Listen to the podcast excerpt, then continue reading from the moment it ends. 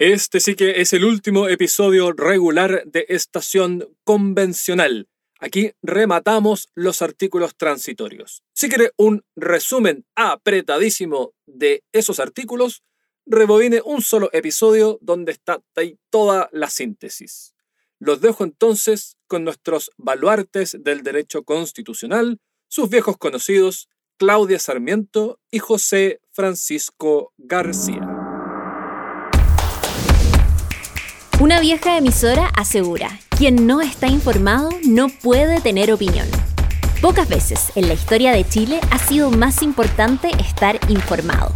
Pocas veces ha sido más relevante tener opinión. Estación Convencional, un podcast para digerir sin prisa, pero sin pausa, los pasos de la convención. convención. ¿Nos podrían dar un panorama general de cómo operaría la transición de los cargos de elección popular? La regla general es que el presidente tiene un año para hacer adecuaciones electorales, para mandar toda la nueva legislación, para adecuar todos los cargos, cómo vamos a elegir al Congreso de Diputados y Diputados, cómo se eligen las cámaras de las regiones, las asambleas regionales. Esa es la regla general. Y es bueno, tenerla clara. O sea, el presidente de la República tiene la carga de la prueba, pero, pero de nuevo, pero no es culpa del presidente de la República que después no se aprueba, ¿no? O sea, él tiene que mandar la legislación y tiene un plazo de un año que es un plazo agotado. Ahora, si un año antes de las próximas elecciones que se van a verificar, en noviembre del 2025, no se ha aprobado esa legislación adecuatoria, la convención aplica reglas por default. Y esto ha generado mucha controversia, digamos, ¿no? Entonces, pone un modelo de cómo se tiene que elegir el Congreso de Diputadas y Diputados, que es con 155 miembros, con escaños reservados supernumerarios, que tienen que ser de supernumerarios sobre los 155. La Asamblea Regional se reenvía la regla de los core, ¿no? Y la regla de los core hoy día es que las regiones tienen, dividen, dependiendo del tamaño de tu población, se dividen entre tener un rango entre 14 core y 34 core, dependiendo del número de habitantes, la metropolitana la que tiene más. Y luego tiene una regla súper compleja de distribución de circunscripciones provinciales, de cómo se asignan esos escaños que van entre 14 eh, y 34, digamos, ¿no? Para la Cámara de la Región también se pone una regla especial de que va a ser 3 por región. La Constitución dice como mínimo serán 3 por región, pero aquí si no hay una regla pudiera decir cuatro, por ejemplo, la, la, legislación, pero si no hay una regla, por default va a operar lo de los tres por región. Tenemos 16 regiones, pero sabemos que vienen dos potencialmente en camino, digamos, ¿no? Que tienen que ser plebiscitadas. Potencialmente muy probable, porque es difícil que Exactamente, los pero, al menos tiene que haber un, plebiscito. Claro, Concavo y Chiloé. Entonces, primero tiene que haber un ajuste de acuerdo a las nuevas reglas, pero si no, hay una regla default que se va a aplicar y se gatilla si un año antes no están estas reglas, ¿no? Otra regla adicional es interesante para, para tener una idea general, ¿no? La elección presidencial va a ser el noviembre del 2025. El presidente Boric, su mandato dura hasta marzo del 2026, el 11 de marzo del 2026. ¿Puede el presidente Boric reelegirse o no? Gran debate. Hay una regla transitoria especial que dice, el actual presidente no puede reelegirse.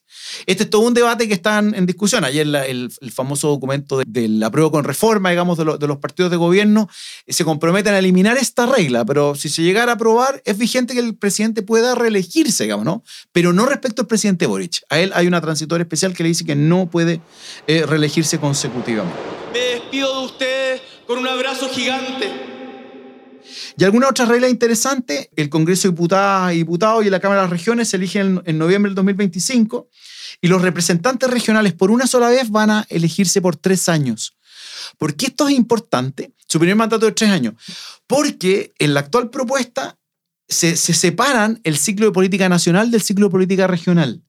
El ciclo de política regional está compuesto por las elecciones de los concejales, los alcaldes, las asambleas regionales, los asambleístas regionales, los gobernadores regionales y los representantes regionales, ¿no? El nuevo Senado. Ese es el ciclo regional. Y ese se elige, depende cómo uno lo vea, un año antes de las elecciones generales o tres años después de las elecciones generales y por eso se pone una, una regla especial, digamos, ¿no? Eh, y luego está el ciclo nacional, que es el que tiene el presidente y los diputados, digamos, ¿no? Hay una discusión que tenían los de la prueba con reforma, que no ingresó en el acuerdo, pero estaba en la propuesta de la DC de que los representantes regionales, o sea, los nuevos senadores, se elijan en el ciclo nacional junto con el presidente y los diputados. Pero eso es simplemente una propuesta que está dando vuelta. Lo que va hay ahora en la transitoria es que los representantes regionales se van a elegir por el primer periodo por tres años. ¿Para qué? para luego, en el fondo, poder elegirse en el ciclo del 2028, digamos, ¿no?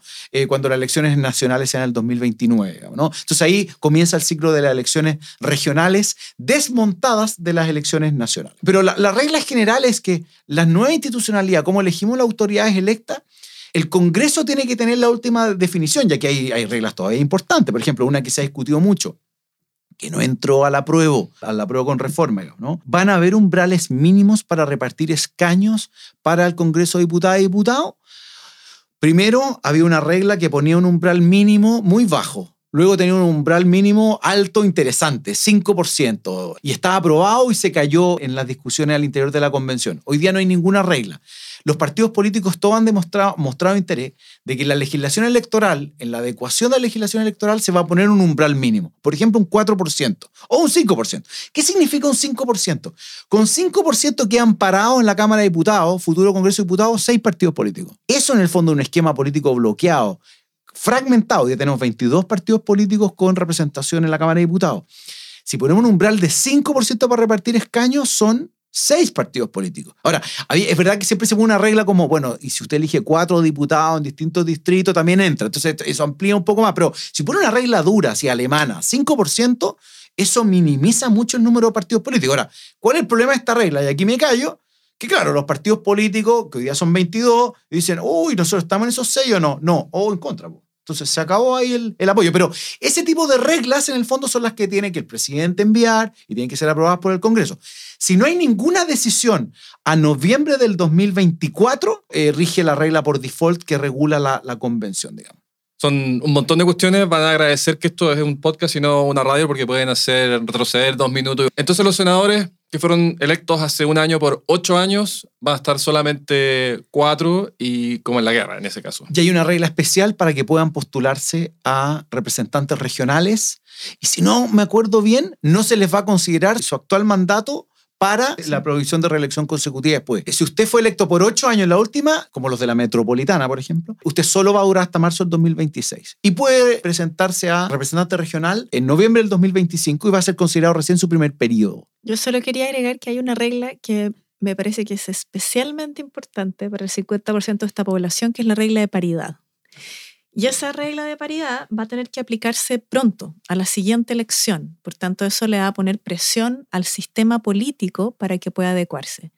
Y ahí también es importante que las personas que nos escuchan tengan presente que hasta el 2026, es decir, el nuevo Congreso, la forma en la que va a operar este Congreso es el que conocemos actualmente, con las reglas de la Constitución del 80 y de los reglamentos orgánicos de ambas cámaras.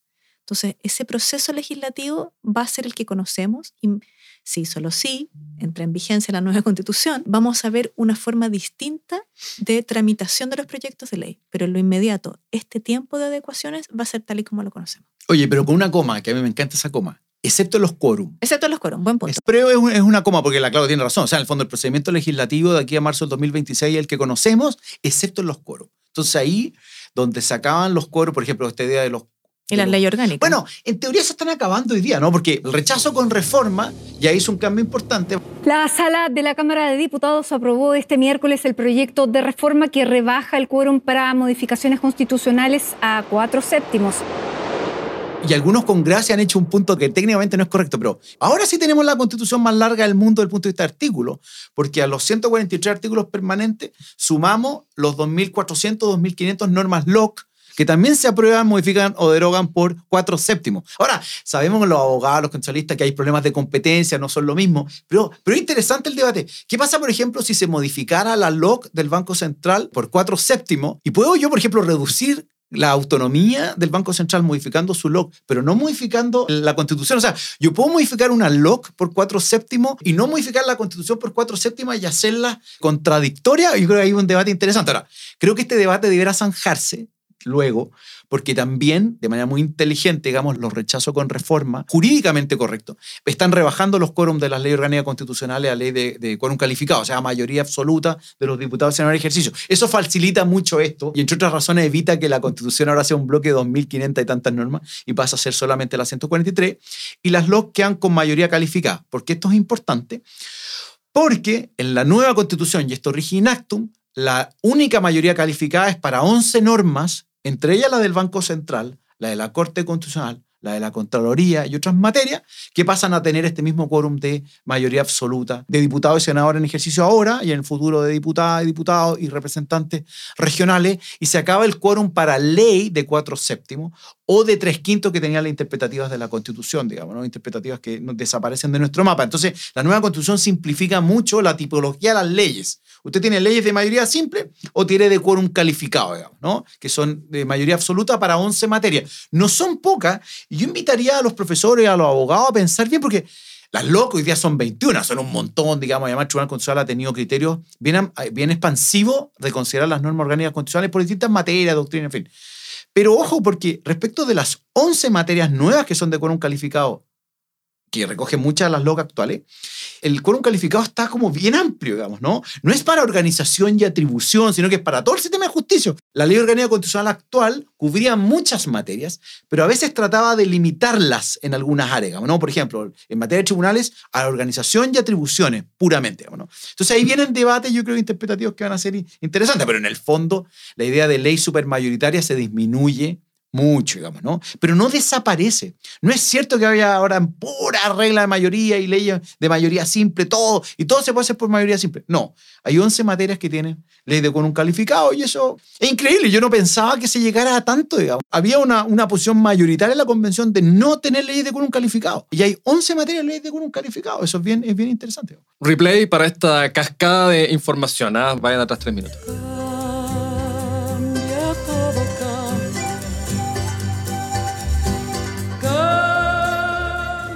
¿Por qué se establece una regla distinta para reformas constitucionales hasta el 11 de marzo del 26, fecha de inicio de la siguiente legislatura?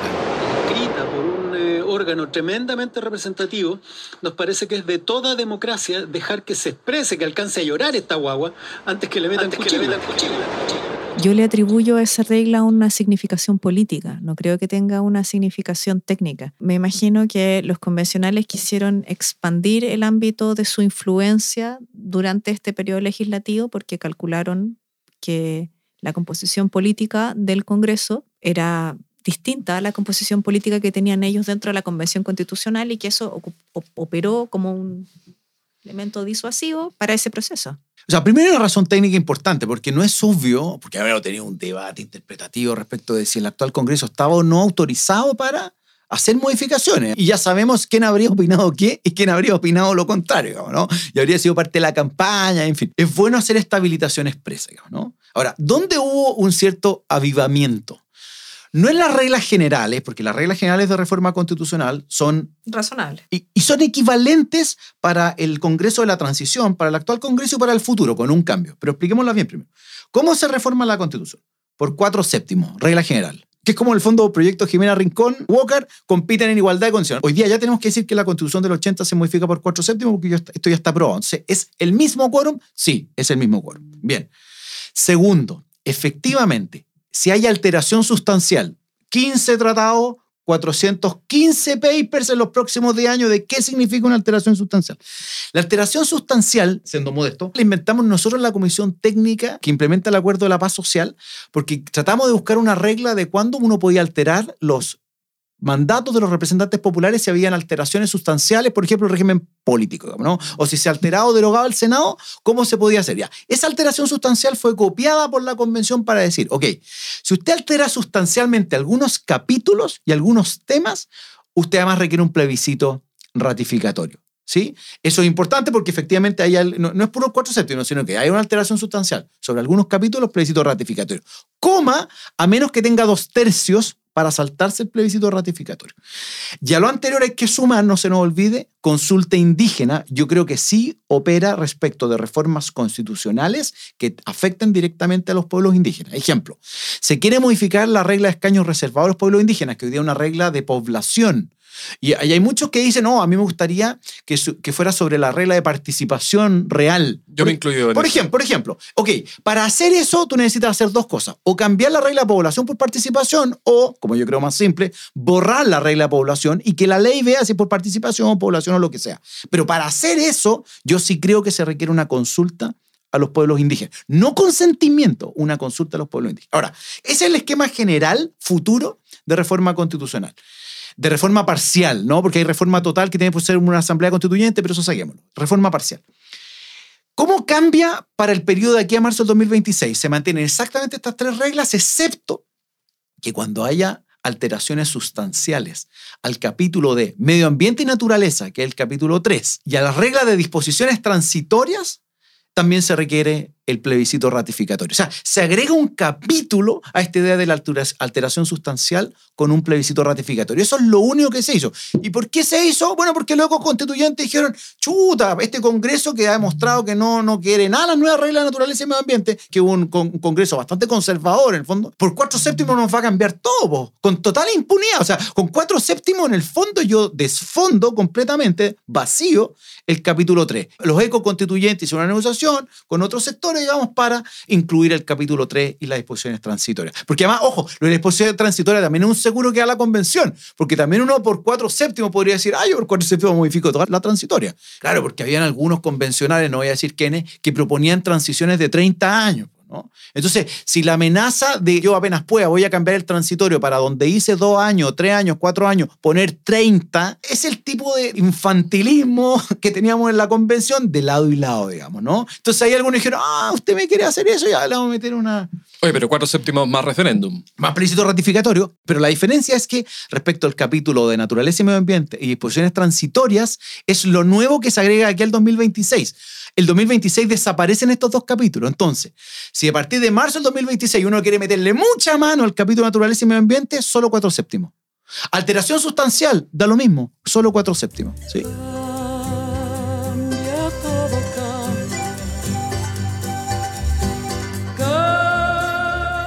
Se señala que los funcionarios de los servicios públicos continuarán desempeñando sus labores sin solución de continuidad en los nuevos servicios. ¿Qué quiere decir sin solución de continuidad? Se nombra varias veces.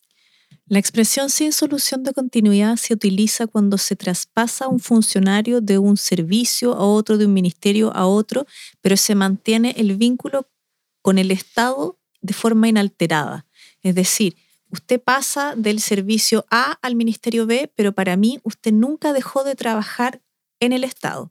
Por tanto, la duración de ese vínculo estatutario mantiene la integridad que da lugar a beneficios asociados a vacaciones u otro tipo de, circunstancias. Es una garantía para los trabajadores del sector público. Ah, perfecto. La expresión parece contractora, parece indicar lo contrario, sin solución de continuidad, pero es como... Es, la expresión que habitualmente se mm. utiliza cuando se hacen los cambios en, por ejemplo, o generación de institucionalidad nueva.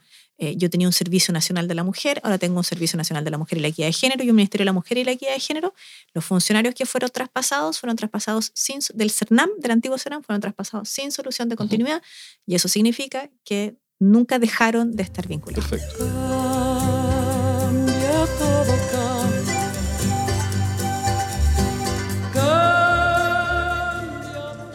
Se establecen muchísimos plazos para presentar leyes de implementación, ya las escucharon en el resumen.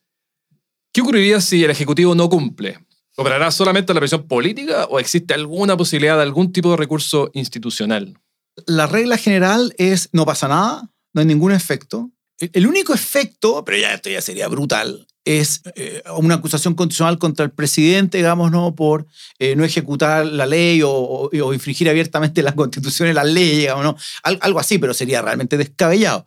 Entre otras razones porque no va a ser su culpa. O sea, va a ser su culpa no presentarlo en el, en el proyecto, pero armar estos proyectos va, a tener a la SECPRES, digamos, encima y, a, los, a los ministerios sectoriales, yo eso no lo veo complicado. Más difícil es los plazos que hay para que el Congreso despache las leyes. Y eso es más complejo porque en el fondo este es un problema de de, prudencia política también. Claro, hay debates que se han entrampado 10 años o 14 años como el código de agua, está bien. Ahí no es solamente un problema técnico, ahí habían otros problemas involucrados, ¿no? Pero es un problema político. Como no hay acusación constitucional contra los parlamentarios, no, no pasa nada. Ahora, en algunos pocos casos hay reglas default, pero son pocas, pero son importantes. Digamos. Reglas default, las que ya escuchamos, por ejemplo, que ya di la lata antes con algunas reglas default para qué pasa si no hay adecuaciones a la legislación electoral un año antes de que tengamos la próxima elección en noviembre del 2025. Te chanta la convención una regla default, digamos. Hay reglas default, por ejemplo, respecto al Tribunal Constitucional, tiene que acabarse en seis meses el Tribunal Constitucional, se, se disuelve de pleno derecho, digamos, y entra no a recibe regirla. más causa. No recibe más causa y, y ahí hay una, hay una transición con algunas reglas default.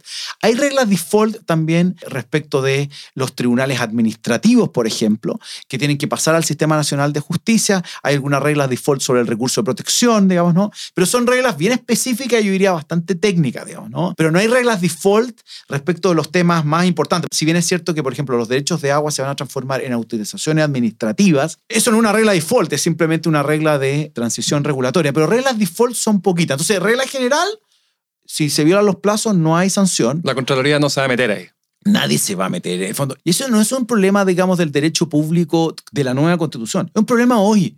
Hoy día estamos plagados de leyes que ponen plazo, que convocan al reglamento, deberá de, de, eh, regularse esto en un reglamento que se dictará a 180 y no pasa nada, ¿no? Y los plazos fatales, y la Contraloría es la primera que ha dicho, ¿eh? estos plazos fatales en realidad ni rigen a la administración y vamos a ver que muchos de estos plazos no se van a cumplir. Y el mejor ejemplo que nos reímos siempre los profesores de Derecho Público, ¿no? Es que sigue la promesa hace 100 años Tribunales administrativos. de tener los tribunales administrativos, jamás se han cumplido. Eh, la Constitución del 25 no cumplió, nunca los cumplió. Pero esa es nuestra promesa de la Constitución del 2022. Claro, entonces algunos dicen, ah ahora, ah, ahora sí que viene la Constitución del 2022. Por 100 años no han cumplido y ahora van a crear. Entonces los profesores de Derecho Administrativo miran con mucho Yo igual le tengo fe. Yo igual le tengo ¿Y fe los los tribunales administrativos. Son importantes. ¿Y los tribunales administrativos en el 25 estaban con un plazo?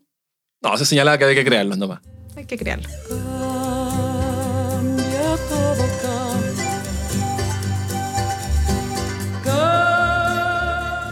Se le concede a la Comisión Territorial Indígena seis años para hacer la pega de restitución. ¿Cómo lo imaginan? ¿Cómo va a funcionar esto? ¿Serán expropiaciones similares a las que se exigen para la construcción de una carretera, por ejemplo, financiadas con rentas generales? Creo que esta parte tiene la virtud de tratar de dotar de certezas de algo que evidentemente genera mucha ansiedad. O sea, si alguien dice, mire, yo tengo un reclamo territorial que es histórico sobre un territorio que no puedo identificar, evidentemente que quienes habitan en este país dicen, bueno, esto me parece una locura, no es una, no es una cuestión que uno pueda tener permanentemente abierta. Y al mismo tiempo tiene la, comillas, capacidad de decir, vamos a traducir la promesa de, digamos, de restitución, de reparación a los pueblos originarios del despojo histórico que ellos señalan. Entonces, ¿cómo se hace eso? Bueno, tengamos un órgano identificado con tareas, con personas, con presupuesto, que por un tiempo determinado, que es un tiempo que parece razonable a priori, ¿no? Seis años, van a decir, mire, vamos a levantar un catastro, vamos a identificar, vamos a encapsular esta petición, que por lo demás es la petición que es el reflejo más cruento de la violencia política que hay en las macrozonas sur, como la justificación detrás de toma de predios, pre- quema de camiones y, y etcétera, etcétera, etcétera, se hace justificado o injustificadamente con esta reivindicación de tierras y de autonomía. Entonces, en la medida en la cual tú reconduces esto hacia una institución que va a tener potestades, recursos, fiscalización de la Contraloría, un tiempo determinado para hacerlo, todas las otras dimensiones violentas de la reivindicación pierden aún más la legitimidad que a mi juicio no tienen en la actualidad. Entonces, yo creo que ese es un elemento como de contexto para analizar esa disposición. Eh, regla general, la misma regla de expropiación aplicable, digamos, ¿no? Y vamos a tener los debates, pues justo precio, modalidades de pago. Y siempre he dicho en varios podcasts que a mí me cambió mucha mi visión sobre, no sé si la plurinacionalidad, pero en el fondo el, el nuevo trato con los pueblos indígenas, habiendo leído el informe de la Comisión de Verdad Nuevo Trato, llamada Comisión Elwin, ¿sí? Entonces, aquí me, sirve para dar un ejemplo, el fondo, del, tipo de cosas que, que, uno puede leer. Páginas 576 a la 78 dice lo siguiente, en las recomendaciones. Esta comisión estima conveniente y sugiere de manera formal constituir una corporación tendiente a dotar al Estado de Chile de un mecanismo institucional que le permita llevar a cabo una política pública de reparación de las pérdidas de propiedad que se produjeron. Es la convicción que la comisión ha alcanzado, en muchos casos de manera ilegítima, con fraude al sistema legal y con obvia lesión de la justicia. Esto lo está escribiendo Carlos Peña, ah, todo esto. Él es el que estaba a cargo de la parte política pública, Felipe Larraín insistió en este punto, de CLAPE UC estaba parte de la parte económica y José Bengoa cargado de la parte histórica. La corporación de reparación que la comisión propone crear deberá ser establecida por ley y poseer personalidad jurídica de derecho público. Entre las competencias, ta, determinar con base en dichas integraciones los casos en que procede que el Estado restituya y o compense aquellas pérdidas de tierras correspondientes a los títulos mencionados precedentemente. Los miembros deberán ser designados por los pueblos originales, en fin, y por miembros no indígenas designados por el presidente de la República con acuerdo del Senado. Esa parte del acuerdo del Senado se le olvidó a los convencionales. Yo tengo la secreta esperanza de que eso se modifique y que el presidente no designe a todos los miembros, pero bueno. Que ahora dejó de ser secreta. Exactamente. Plazo. Esto es importante. La Corporación de Reparación debiera dar cumplimiento a su mandato en un plazo no superior a tres años. Hoy, hoy día seis. 4 más 2 en realidad. La brevedad de este plazo se justifica, en opinión de la Comisión, por la necesidad de conciliar en esta materia dos objetivos de política pública. De una parte, resolver las reclamaciones de reparación de los pueblos indígenas y de otra parte, disminuir la inevitable incertidumbre que sobre las propiedades respecto a las cuales existen reclamaciones se experimentan en la actualidad. Y termino diciendo que la Comisión entiende que el mecanismo que sugiere permitir alcanzar tres objetivos de la máxima importancia. Instituir un mecanismo que en conjunto con las restantes recomendaciones permite evaluar y procesar las reclamaciones de tierra de las comunidades mapuche creando incentiva. B. Resolver la reclamación indígena respetando la integridad patrimonial de los actuales propietarios, los que en cualquiera de los mecanismos que la Comisión sugiere se verán íntegramente compensados con cargo a rentas generales, cuando sean expropiados, ¿no? C. Acabar en un plazo prudente, dos años, con la incertidumbre que actualmente pesa sobre los títulos de propiedad del sector, lo que es esta reclamación, etc. Ahora, ¿por qué esto es importante? Porque en el fondo uno dice, ah, pero la Comisión de Restitución fue propuesta hace 20 años. Fue propuesta hace 20 años, en fondo, una comisión especial, digamos, de reparación, digamos, ¿no? Con la CONADE y aparte una comisión especial, digamos, ¿no? Para demarcar. Por supuesto, esto genera, genera un montón de problemas, tensiones, digamos, ¿no? Pero no es algo que podamos esconder, digamos, algo que enfrentar. Entonces, el punto es, las restituciones en la nueva constitución se establece con un mecanismo preferente. Yo creo que la palabra preferente es un poco fuerte para, para lo del estándar del derecho internacional de los derechos humanos, porque efectivamente el estándar de la Declaración Internacional de, de la ONU de Pueblo Indígena del 2007 es que en el fondo es lo mismo que pasa con el consentimiento, que se busca de buena fe el consentimiento, pero acá en el fondo se busca que la restitución o la compensación. Acá la restitución de tierra es un mandato muy fuerte en una constitución y en realidad el estándar es, ok, hagamos un esfuerzo razonable de buena fe para restitución, de lo contrario hay compensación, digamos, ¿no? Y compensación con justo precio, con daño patrimonial efectivamente causado, digamos, ¿no? Pero en el fondo todo el diseño que está en el transitorio, en la norma permanente, pero delineado aquí en el transitorio que tú nos estés preguntando, Joaquín, es algo que hace 20 años fue propuesto en la comisión Elwin, digamos, ¿no? Con bastante detalle, digamos, ¿no? También podemos discutir temas de diseño, de prudencia, cuántos años, menos años, cuánto catastro, menos catastro, no pueden darle orden, no tienen facultades jurisdiccionales, esto es obvio, digamos, ¿no? Pero es algo que venimos proponiendo como Estado de Chile a los pueblos indígenas hace 20 años, digamos, ¿no? Y ahora se materializa en una transitoria que genera una tremenda alaraca, digamos, ¿no? Pero de nuevo, esto no es un paper, lo que yo acabo de leer no es un paper, es el compromiso que hizo el presidente Lago secundado, por así decirlo, con el presidente Elwin, con los pueblos originarios, digamos, ¿no? Esto lo mínimo es como soft law, digamos, ¿no? Es como, lo mínimo es que queremos hacer esto, digamos, ¿no? Y ahora, en el fondo, con algunos detalles que podríamos discutir, se manifiesta en el transitorio, digamos, ¿no? no es como una sorpresa, digamos. Y a mí me parece que si uno lee de buena fe este informe, no se sorprende, excepto con la plurinacionalidad, porque la plurinacionalidad del año 2003 no estaba extendida, no estaba la cuestión de Ecuador ni de Bolivia, ¿no? Pero todo el andamiaje que hoy día se reconoce a los pueblos indígenas está en la comisión Elwin. Clarito.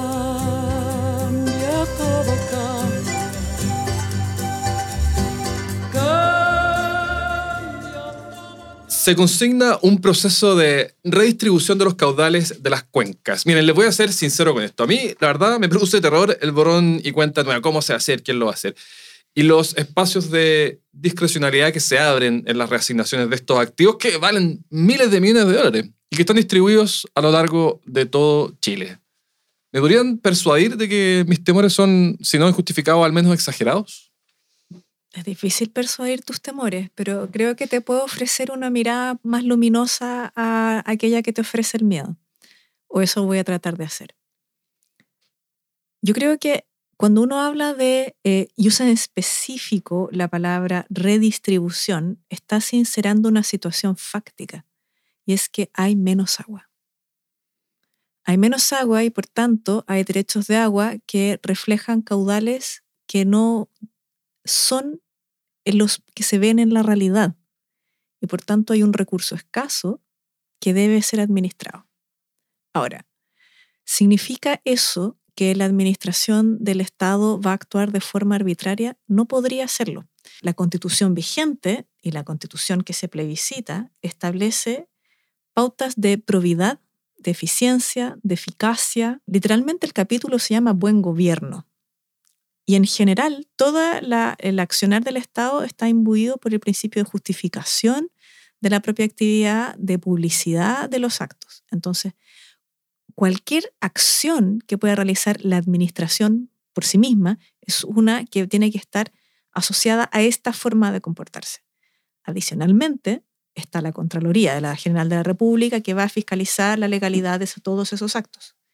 Y por último, si existen situaciones en las que haya una arbitrariedad que no pudo haber sido superada ni por los criterios razonables o la razonabilidad necesaria de la Administración del Estado o por la actividad fiscalizatoria de, de la Contraloría, están los tribunales de justicia. Y los tribunales de justicia van a tener a la vista además derechos fundamentales tales como el derecho a la propiedad y la normativa sectorial. Por tanto, creo que va a ser un proceso complejo porque evidentemente que decirle a una persona, mira, tú tenías 20 pero en realidad, y el otro tenía 30, pero ahora hay 20 para todos. ¿Cómo vamos a distribuir esto? No va a ser simpático para nadie. Pero esa es la realidad que tenemos, nos guste o no. Y por tanto, el que eso se sincere y que se establezca la necesidad de que haya un procedimiento que lo regule, me parece que es mejor a que esa decisión no se adopte, las comunidades se frustren, se pongan agresivas con las personas que tienen industrias, por ejemplo, relacionadas con la agricultura o la industria minera u otras. Eso genere movimientos sociales, movimientos sociales que redunden en acciones en tribunales que paren todo tipo de inversiones. Yo eso creo que es una mala salida. En su lugar, creo que es mejor enfrentar los problemas. ¿Te parece que incluso si es que la legalidad es impecable, incluso si todo el mundo actúa de buena fe, que la dispersión de información es tal que es inviable llegar a una solución razonable. Fíjate la cantidad de cuencas, la cantidad de usuarios, la cantidad de personas y de usos posibles. Tenemos un conflicto que es actual, real, no es un conflicto que esté creando la normativa específica de la nueva constitución.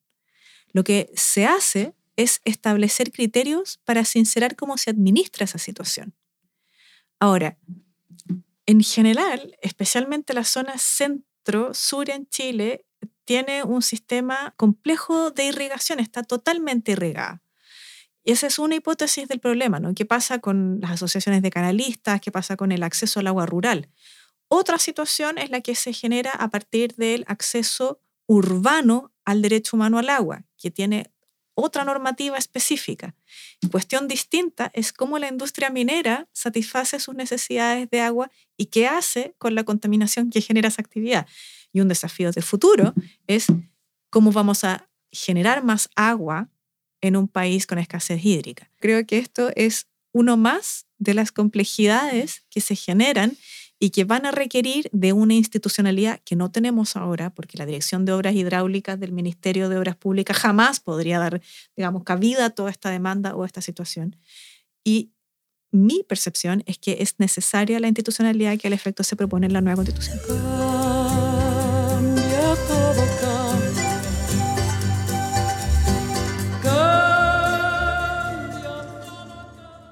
Bueno, hemos hecho un barrido, fíjense, de toda la Constitución, incluyendo los artículos transitorios, un resumen de todo con lo, que comienzan los episodios y una conversación y discusión en torno a los temas más delicados, más difíciles de entender, más complejos que más confunden a los nuevos abogados o que han estado más en la noticia, en la discusión pública.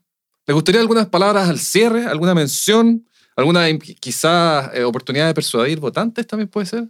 Muchas gracias por invitarme a conversar de esto, que es cualquier cosa menos popular. Uno no, nunca fue invitada a ningún programa de nada antes de la nueva constitución. Gracias a los que escuchan el podcast, porque asumo que por tanto quieren hacer un ejercicio informado de su voto.